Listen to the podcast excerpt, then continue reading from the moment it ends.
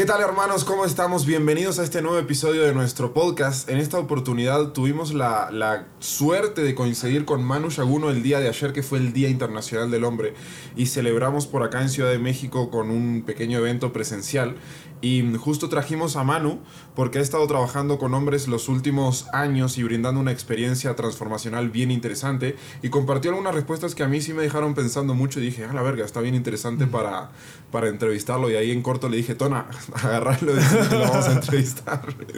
Así que nada, bienvenido hermano. Muchísimas gracias a nombre de toda la comunidad de hombres por tu aporte y por realmente poner de tu parte y de tu proceso para apoyar a otros que de repente están pasando por situaciones difíciles y que quizás tú ya enfrentaste y pudiste de cierta forma gestionar. A mí se me hace muy valioso que otros hombres también apoyen desde su trinchera a este fin que es como tan noble. Así que muchas gracias por darnos la oportunidad de entrevistarte, hermano. No, muchísimas gracias por la invitación. La verdad es que estoy muy contento de estar aquí. La verdad es que ayer fue muy conmovedor todo el proceso y ver que hay varios hombres que están dispuestos a dar ese paso hacia adelante. La verdad es que estoy muy emocionado por lo que pasó ayer y por lo que viene también.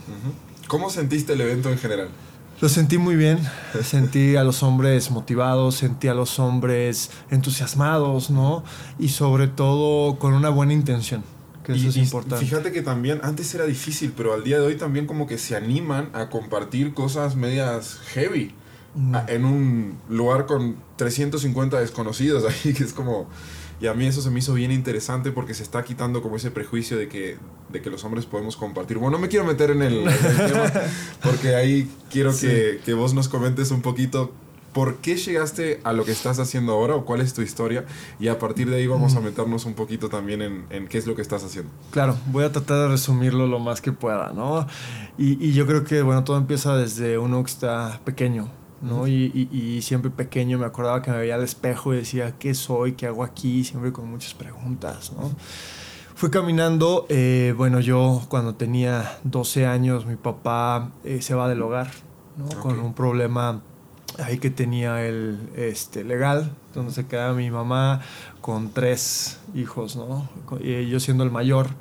Entonces, pues aprendiendo lo que podía de cómo era ser eh, la, masculinidad, ¿no? En base a qué, a lo que, pues mi madre herida me decía que era mi padre, ¿no? Y donde yo eh, veía eh, la masculinidad como abandono, mm. como no terminar las cosas, porque eh, yo vi a un padre ausente, un padre que me abandonó y por ende yo me abandonaba a mí en mis proyectos, en diferentes cosas en mi vida. Como que compraste ese patrón. Exacto, compré ese patrón. Eh, un padre que prometía y no cumplía, entonces mi palabra también no, le ponía yo peso, ¿no? Entonces fui creciendo de esta manera, eh, siempre muy curioso, siempre desde joven trabajando en la librería, me gustaba mucho investigar, pero llegó un punto donde me jaló el mundo, la sociedad, todo lo que pasa alrededor, ¿no?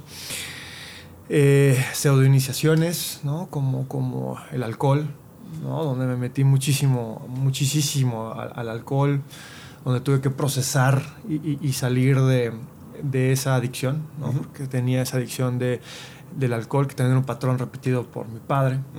Este, después de ahí, bueno, empiezo a tener relaciones un poco... Eh, eh, tóxicas, relaciones complejas. Eh, mi primera relación fue con una mujer que tenía 8 años más que yo. Yo tenía 18 años, me fui a vivir con ella desde esa edad. ¿No? Y buscando ahí a, mamá, ¿no? Incluso ese soporte. Entonces, pues fue un proceso fuerte donde fue una relación eh, que me dio mucho aprendizaje. Este pero una relación también que tenía muchos eh, problemas, ¿no? Todo el tiempo recibimos mensajes de gente que dice, me transformó la vida el podcast, lo escucho todos los días y que esto y que lo otro. Hermano, voy a ser brutalmente honesto contigo. El podcast es una amiga en comparación al reto alfa que tenemos preparado para ti. Si te interesa transformarte desde adentro hacia afuera, convertirte en ese hombre de altísimo valor capaz de progresar en todas las áreas de su vida y muy especialmente convertirse en un hombre atractivo para las mujeres y poder seleccionar una pareja desde la abundancia, tenemos un reto diseñado para ti. Así que quiero que vayas ya mismo, hermano, ahí en el comentario de este podcast vas a tener un enlace que dice matiaslaca.com y ahí vas a poder registrarte para que te demos toda la información del reto alfa que va a comenzar en poquitos días y tenemos cupos bien limitados, hermano, así que no quiero que te lo pierdas. Nos vemos dentro. Let's go. Eh, termino esa relación, después al año sin procesar mis cosas, sin nada, buscando otra relación, ¿no? Entonces entro en una relación eh, que es más larga, ¿no? Una relación eh, que me fue, fue donde yo era un hombre que era proveedor, nada más, era visto como un hombre proveedor. Eh, literal como esa palabra que se mucho, ¿no? Siempre, o sea, yo agradaba siempre, yo tenía que cumplir un papel, yo siempre fumando no solamente tabaco, sino marihuana todos los días para estar tranquilo, porque estaba deprimido, buscando escapar, buscando estaba en una relación donde yo no era valorado. Ok. Donde yo era, literal, esta palabra, pendejeado constantemente, donde mis emociones no valían. Em, y, la verdad, ahí fue donde me fui hasta el fondo. Ahí fue donde estuve en el fondo. Tengo ahora un hermoso hijo, ¿no? que es fruto de esa relación, lo cual admiro y amo, porque también fue para mí una iniciación, porque justamente cuando él llega a este mundo, este, empiezo a darme cuenta que tengo que empezar a tomar una responsabilidad diferente, porque voy a ser papá. Entonces muchas veces el ser padres lo veo yo como un proceso iniciático en el cual nadie nos dice cómo hacerlo, simplemente es como, pues ahí está y, Manéjalo. Y tú lo aprendiste como pudiste, ¿no? Eh, después de esto empiezo a trabajar mucho en mí, porque me doy cuenta que tengo que hacer cambios en mi vida y tengo que tomar responsabilidad, ya no solamente de mía, sino de otro ser que ha llegado a este plano, ¿no? Entonces ahí es donde yo empiezo a trabajar mucho en mí, utilizando diferentes herramientas, la meditación, empiezo a manejar ayunos. Yo me fui mucho por la parte de la espiritualidad, aunque también me fui mucho a la parte del emprendedor. Ah, ¿no? Yo estuve en un proyecto que se llama, es un auto exótico mexicano que se llama Inferno, donde tuve la oportunidad de viajar a Italia con empresarios, este, tuve la oportunidad de ir a la fábrica de Lamborghini, tuve la oportunidad de... tuve, tuve, como ese giro en mi vida completamente a lo que hago hoy. Mira, a mí se me hace bien interesante porque mi, mi pareja es como súper espiritual, pero también le fascina todo el tema del emprendimiento y el dinero, no sé qué, y ella siempre que ve a alguien, no, es que espiritual, es como que no puedes tocar el dinero váyanse a la verga. váyanse a la verga. No, tiene, no son cosas que se eliminen una a la otra. Puedes ser una persona plenamente espiritual y también estar súper conectado con tu parte terrenal y querer hacer dinero. Y eso está perfecto. Al final, el dinero termina siendo como una herramienta que te permite aportar muchísimo más valor al mundo. Súper de acuerdo lo que mencionabas ayer completamente, ¿no? es como la parte espiritual me ayuda a mí a trabajar la relación que tengo con el dinero. Exacto. Pero necesito bajar esa información y llevar a la acción. ¿Qué sucede hoy en día? La espiritualidad se utiliza para escaparnos. Exacto. Para irnos a un mundo mágico y la espiritualidad de la etimología de la palabra viene de respiro de respiro, de propósito. E, e, es, es, es, es, no solamente, ok, nos vamos a ese mundo mágico, sino es, me voy a este mundo, ¿qué cargo de Aprendo, lo cargo y lo bajo, y lo aterrizo. Y acción. Exacto. Sí, completamente de acuerdo. Si no es media espiritualidad. Exacto, exactamente. Si no es un escape. Exacto. Es un escape a tu Es una droga más. Es una droga, exacto. Entonces, eh, trabajando con estas dos partes, eh, fue todo un proceso, la verdad, hermoso. Trabajé infinidad de herramientas, meditación, el poder de yo soy, caminando con, en ceremonias.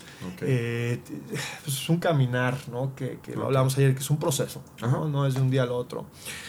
Eh, justo tengo este proceso de esta empresa en la, en la que emprendo eh, la cual las cosas no salen como yo quería.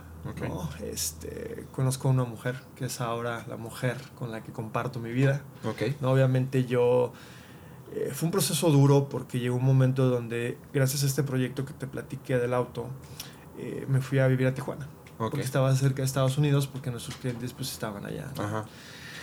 Estando ahí, este, cerré un contrato de mucha plata, de mucho dinero pero ¿qué sucedió? No? Yo ya me hacía con ese dinero. Mi, mi, mujer ahora se va conmigo a Tijuana. Le digo, vente, ya estamos hechos.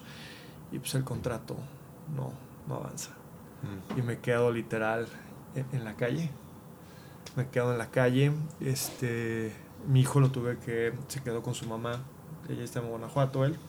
Y yo tuve que ausentarme por un tiempo. ¿no? Entonces ahí estaba yo con ese proceso, más aparte con este otro proceso donde la vida la verdad es que no veía yo claro. Tuve que estar viviendo literal dos semanas en moteles, en, de paso, este, buscando la forma de salir de esto con una mujer que estaba a mi lado, comiendo literal maruchas y tortillas y frijoles eh, una vez al día. Fue un proceso muy fuerte y ahí es donde, donde quebré también. Me acuerdo que salimos a caminar un día, dijo, pues tengo que buscar trabajo en lo que sea y en eso entré a trabajar a una empresa de energía solar, de paneles solares, que estaba ahí, que era en ventas. Entonces ahí más o menos me, me, reactivé. Había cerrado yo un contrato con una empresa de videojuegos para introducir el auto en esa empresa. Entonces ahí me llegó dinero justamente ya cuando ya me había quedado sin nada. O sea, cuando ya no tenía... Ya cuando ya no tenía dónde vivir. El universo es culero. Sí, pero es necesario, ¿no? Es como decir, sí, sí, sí. gracias a eso ahora entiendo por qué viví eso para estar donde estoy ahorita. ¿no? No, no, no, lo entendía en ese momento. Entonces la vida te va, te va, te va, te arrastra. ¿no? Y es o, o, o, literal te arrastras o te quedas así o, te arrastras y te vas levantando. ¿no? Entonces regreso yo ya después de esa experiencia, estuve un año trabajando ahí, ya más o menos me acomodo, digo, oye, necesito regresar a, a, a, a mi ciudad porque pues, está mi hijo. Está mi hijo y me necesita. ¿Por qué? Porque no quiero repetir lo mismo. ¿no? A pesar de que con la persona y con la madre, mi hijo, pues, choque, había muchos problemas, llego y tenía una demanda. Una demanda donde me demandaron por la patria potestad. ¿no? Y yo tenía dos opciones. O, o lucho o me quedo victimizándome diciendo, ay, qué culera, este, no, y, y me, y tiro la toalla. Entonces yo decidí, y fue una elección, y decidí tomar responsabilidad. Y entonces en ese momento me acuerdo perfectamente bien que yo iba a ver a mi hijo a la cochera de la casa de ella. Decía, no me importa. Estaba martes y jueves en su cochera y tenía que recibir ahí cosas que no me gustaban, pero yo... Y, y mi pareja actual me decía, dale, me apoyaba. Entonces fue, fue un proceso duro, pero fue un proceso que ahora estoy agradecido conmigo. Conmigo por haber tomado las riendas y por haber dado, ese, paso. paso ¿sí? Y no rajarme. que era lo más fácil. sí, exacto. Después de ahí, bueno, yo empecé, durante ese proceso estaba trabajando yo en una empresa de energía solar, una de las empresas más grandes ahorita de México, donde logré pues, hacer, crear, abrir mercado en Bajío, abrir mercado en todo México, también apoyar con el crecimiento en Estados Unidos. Siempre he mezclado yo la parte de, de la espiritualidad, siempre he estado también en la empresa, siempre he estado en temas de ventas, coaching de ventas, ha sido lo, lo, lo que yo siempre he estado. Okay. Eh, pero bueno, eh, pasa esto, recupero a mi hijo. Ahora lo veo cada 15 días, un fin de semana y en vacaciones me lo llevo. Entonces, bueno, pues estoy con él y el tiempo que estoy con él, estoy con él. ¿no? De hecho, él está ahorita aquí con nosotros. y estuvo en el evento también. Y estuvo en el evento. Eh, de ahí, pues, eh, pues, sí, seguir caminando, ¿no? Porque, porque yo siento que soy un eterno aprendiz y, y sigo aprendiendo y sigo caminando, y sigo contactando. ¿Qué sucede? Pues bueno, eh, me fui mucho a la espiritualidad. Después de todo esto, como que dije, ah, ya, y, empecé a caminar eh, con abuelos y, me empecé a ir mucho a la espiritualidad, mucho a la parte femenina, a polarizarme completamente a la parte femenina. A pesar de que yo ya venía con un trabajo con mi masculinidad, ahora me empecé a ir mucho a la polarización. Uh. Entonces empiezo a trabajar mucho con la espiritualidad, con la meditación nuevamente, pero ya de una forma mucho más clavada, ¿no? ¿Y qué sucede? Pues me polarizo, literal empiezo a, a descuidarme yo, uh -huh. empiezo a, a, cambiar de roles en mi hogar, mi esposa Ella es instructora eh, de fitness. Ok. Entonces ella salía a chambear y yo de repente me quedaba en casa porque durante ese tiempo fue lo de la pandemia y después me corrieron de mi trabajo. Me corrieron de mi trabajo. Y yo dije, bueno, ya me voy a dedicar a esto, de la espiritualidad y puro amor y puro acá. Y entonces me volé, me volé.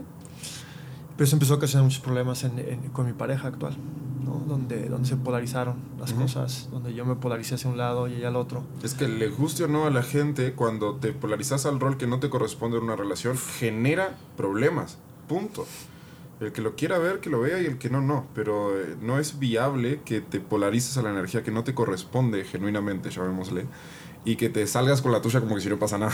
Exacto. Entonces yo tenía a mi esposa encima de mí, Ujú, por obvias razones. claro. Y yo, no, tranquila. Movete, pendejo. Sí, exacto. Eso, eso, eso. ¿Y qué sucede? Pues sópale.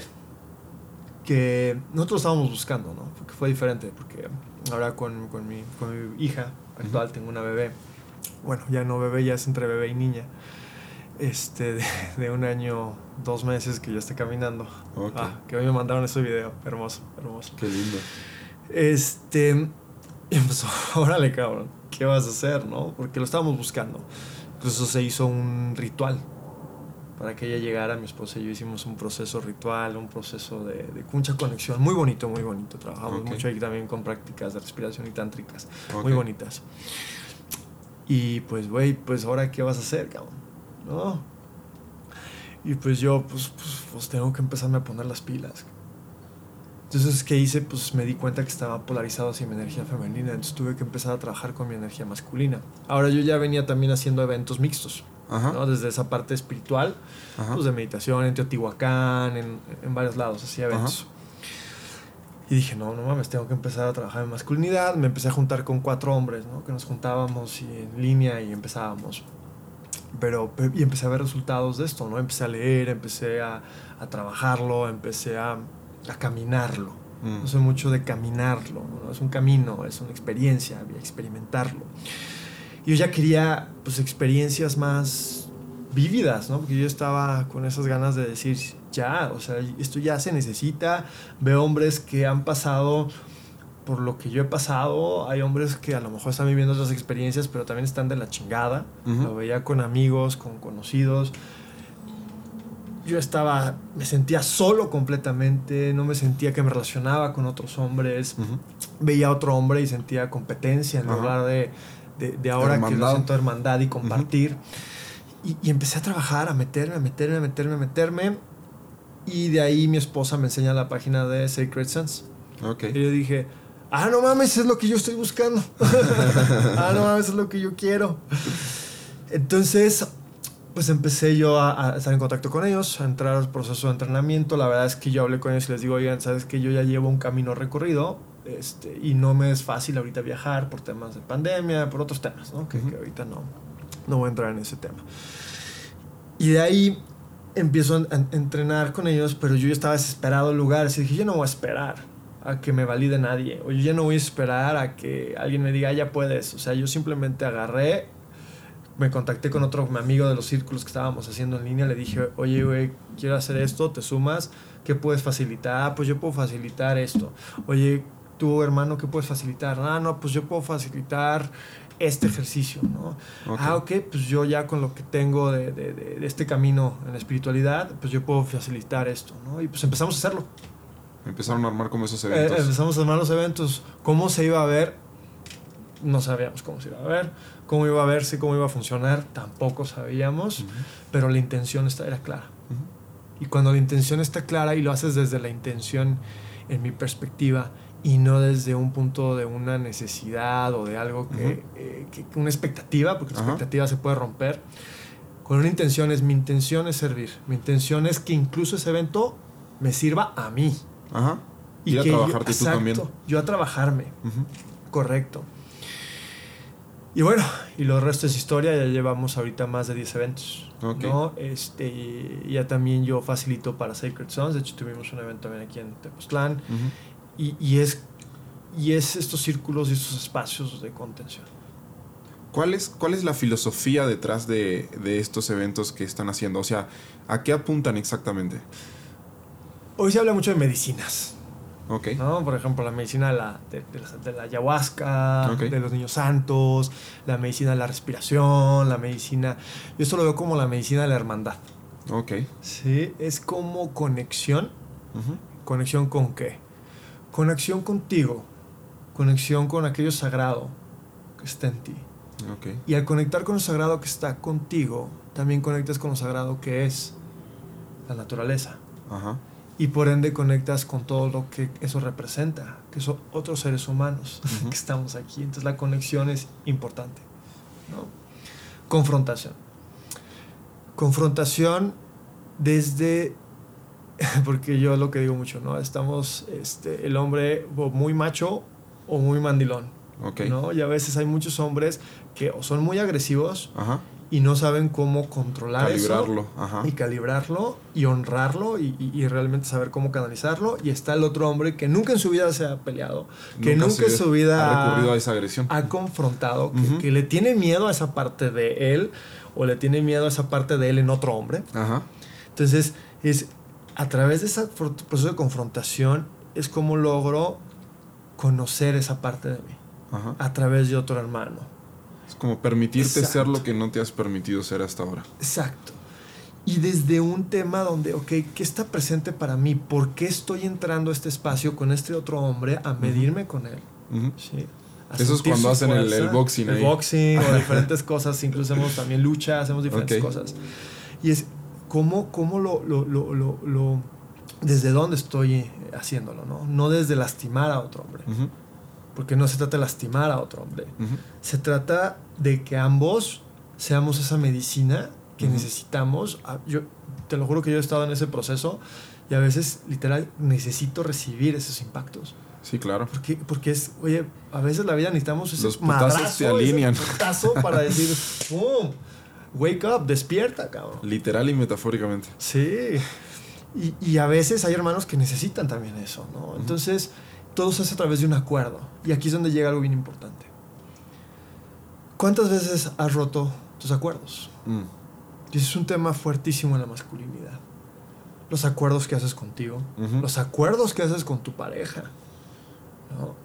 Porque esos acuerdos es no solamente esperes que tu pareja los cumpla, Mm. para que los cumpla tú que estás haciendo también. Claro. Tú estás cumpliendo y estás honrando, Exacto. honrando los acuerdos y estás honrando. Por ejemplo, a mí me pasó en este evento de Tepoztlán de Sacred Sons, estábamos ya y, y- y, pues ya me tocaba a mí entrar. Yo me quité las cosas y dije, ¿quién quiere? ¿No? Y entra un chavo y, y, pues intimida, ¿no? Porque pues hay gente que está Grandota, sí. grandota, está, está, está dada, entonces es como dices, va, chingón. Y ya empezamos y me dice, oye, ¿sabes qué? Nada más un favor, tengo un problema en la nariz, no me vayas a pegar a la nariz. Ok. Y así de, "Ah, o sea, ¿cómo le hago? no Yo estoy alto, entonces mi llave es como... Sí, sí, sí, como- justo ahí. Como justo ahí, dije, ah. Y ahí fue un, un reto para mí el respetarlo Claro.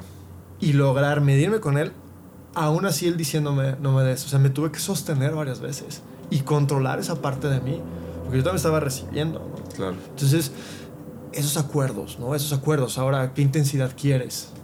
¿No? Me ha tocado de, oye, pues solo el cuerpo y de repente hay un golpe en el rostro.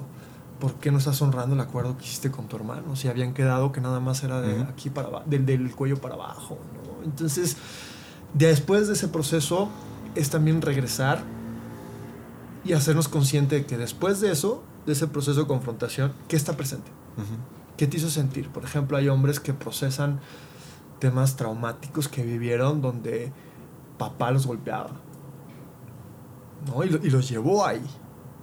Entonces ahí es un momento de, de- de- de- conectar con eso y liberarlo y procesarlo. Claro, porque llevan tantos años reprimiéndolo Exacto. y tratando de hacer como que no está ahí, Exacto. que cuando lo metes en una experiencia que lo conecta directamente con ese punto, ya no es evitable. Y eso está bien bueno, porque es un- algo que explota ahí a la verga. Exacto, explota y ahora, ¿qué sucede? Ahí es donde entra la hermandad. Ahí es donde entra la contención. La contención del grupo. es donde Es el la hombre- manada. exacto, es donde el hombre va a sacar toda esa ira, todo ese dolor, cualquiera que sea esa emoción, la vergüenza, ¿no? Cualquier emoción que va a sacar, ahí estamos. Ahí estamos para ayudar y para facilitar. ¿Sí? No para ponernos ahí a hacer procesos terapéuticos psicológicos, no. Es para facilitar ese espacio para que él pueda sacar todo eso que está ahí, contenido, amado, y que lo pueda procesar, que lo pueda él comprender. ¿no? Entonces, pues es una filosofía de tribu, es una filosofía ancestral, es algo que nuestros abuelos, nuestros ancestros hacían. En círculos tomaban decisiones, en círculos eh, hablaban de los problemas, en círculos se mostraban sin máscaras y sin armaduras, ¿no? Mientras la mujer, por ejemplo, en, los, tiempos antiguos, ¿no? El hombre se iba a casar. Oye, te vas a casar y puede que ya no regreses, cabrón, porque ahí el problema no es si no tengo dinero, ahí el problema es si voy a vivir o no voy a vivir, porque voy a ir a casar. ¿No? Entonces, ¿cómo lidiaban con la muerte nuestros ancestros? Nosotros a veces nos quejamos de cosas que, no tiene sentido. Que no tiene sentido. Vas a comprar tu comida al súper, imbécil. Eso históricamente, o sea, no, somos una pizca de la historia de la humanidad en donde eso nunca fue posible idealmente nosotros como hombres estamos preparados para escenarios muchísimo más complejos y agresivos e inhóspitos que los que estamos viviendo al día de hoy. Y este nuevo escenario que nos plantea la globalización nos permite quedarnos sentados en el puto sillón, agarrar el puto teléfono, pedir un rap y pensar que, ah, estoy haciendo las cosas bien acá, ¿no?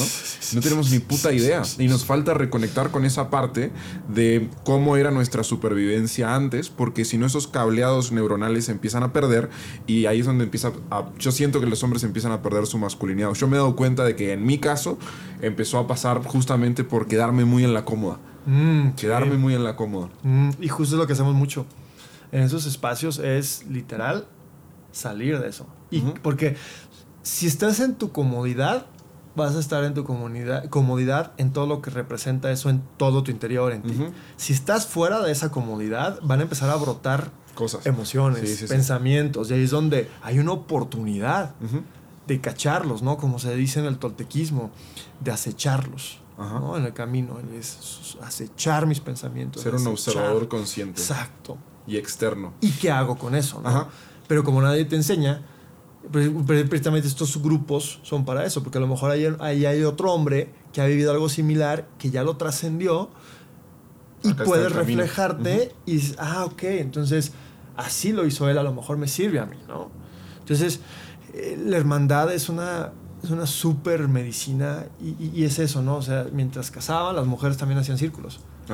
Y estaban entre hombres y mujeres y luego celebraban. Y luego hacían los procesos de ritos de iniciación también para los jóvenes. Verga, eso que nombraste ayer en el evento me quedó, bueno, es medio que para otro podcast yo creo, pero me quedó bien, bien grabado en la cabeza la parte de que antes los hombres tenían ritos de iniciación cuando iban a pasar como de la parte de la pubertad a la parte adulta.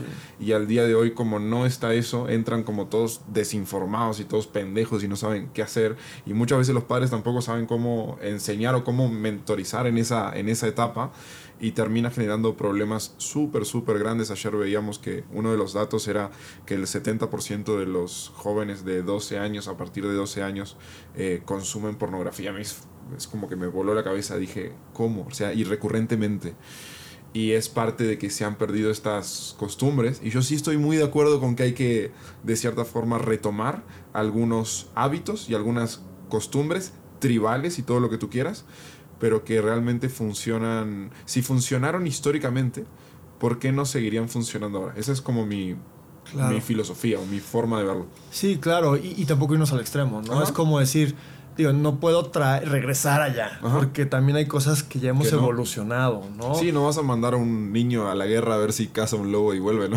sí, no como los espartanos, ¿no? La película, ¿no? Eso me queda muy claro. Pero, pero, pero es cómo podemos rescatar cosas de ahí y utilizarlas en, nuestro, en la vida de hoy, ¿no? O sea, no, no, no necesariamente, oye, me tengo que regresar allá, ¿no? Sino cómo jalo lo mejor de esto y lo aplico hoy, ¿no? Y hay procesos muy, muy, muy bonitos, por ejemplo eh, hay procesos como la búsqueda de visión, ¿no? Donde literal te vas y hay unas cuatro días y te vas abajo de un árbol y ahí te quedas todos los cuatro días, ¿no? O sea, procesos que, que, que, que son de búsqueda de propósito y búsqueda así, ¿no? O sea, o, o, te alineas o te alineas porque no hay otra cosa para hacer. o, oye, o, hay que pasar a través de este proceso. Por ejemplo, los nativos americanos este, antes de que un hombre pudiera estar con una mujer, eh, primero tenía que pasar por ese rito de iniciación. ¿Por qué? Porque hay que hacernos conscientes de, de, la responsabilidad que conlleva, ¿no? Y, y, ese es mucho el tema de responsabilidad. Creo que a veces hacemos las cosas por hacerlas y no asumimos la responsabilidad de lo que pasa al momento de que tomo esa decisión, ¿no? Todo tiene una consecuencia. Entonces, me estoy haciendo responsable de la decisión que estoy tomando y cómo manejar la situación. ¿No? Simplemente serme consciente. A lo mejor no vas a saber cómo manejarla, porque para eso es la vida, para aprender a través de también cagarla, pero hacerte consciente de, de, de, lo que puede pasar y, y, y, estar siempre atento. ¿no? Excelente. Hermano, está bien bueno lo que estás haciendo. Honestamente, te felicito, Gracias. te impulso. Posiblemente hagamos alguna colaboración. Requiero darle, darle una, una pensada y una vuelta de cabeza, pero tengo un par de ideas interesantes. Entonces, muchísimas gracias por aportarnos tu historia, tu conocimiento, tu buena vibra y gracias. contanos a las personas que de repente no te conocen eh, cómo te podrían encontrar. Sí, me pueden encontrar como Manu, M-A-N-U, punto Yaguno, Yaguno con doble L, okay. doble L A G U N O. Estoy TikTok, Instagram, es las redes sociales que manejo. ¿Y, pues, ¿Y cada cuánto estás haciendo estos eventos de, de, los círculos y demás? Va a ser una vez al mes. Una vez al mes Va. en Ciudad de México. Eh, en diferentes partes de la ah, República. ok, ok. sí, okay. y Latinoamérica. Y eso me imagino que también lo mostras ahí en el Instagram. Ahí en Instagram fechas. está todo. Este, sí. Listo. a los que les interesen, ahí van a tener toda la información para meterse en un espacio bien incómodo, pero que les va a servir muchísimo. sí. Se pone chido. Hermano, muchas gracias de corazón. Let's go. Igualmente, let's do it.